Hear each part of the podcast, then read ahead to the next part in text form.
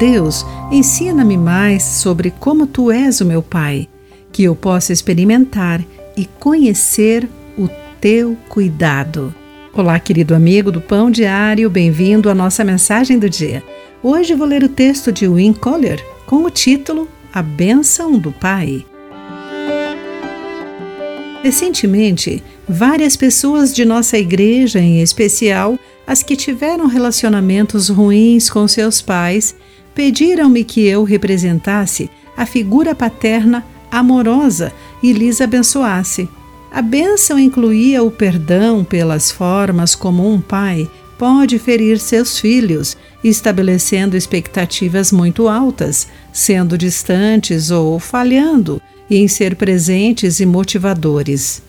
A bênção também enaltecia o deleite, a admiração e o amor abundante. Ao compartilhar essa bênção, chorei. Meus filhos e eu ainda precisávamos receber essas palavras também.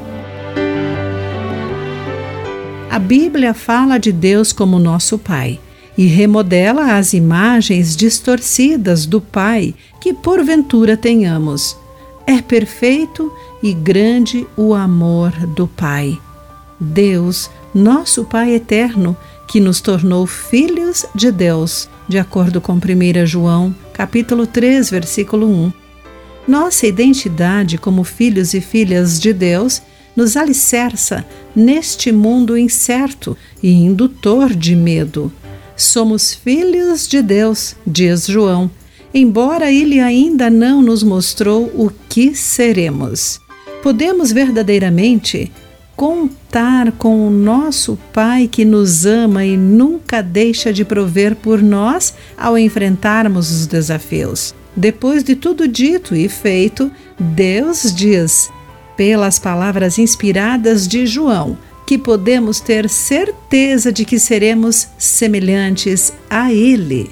Em meio às necessidades, dores e fracassos, nosso Pai nos abençoa com amor inesgotável e insiste em que lhe pertencemos, pois Ele nos fez seus filhos.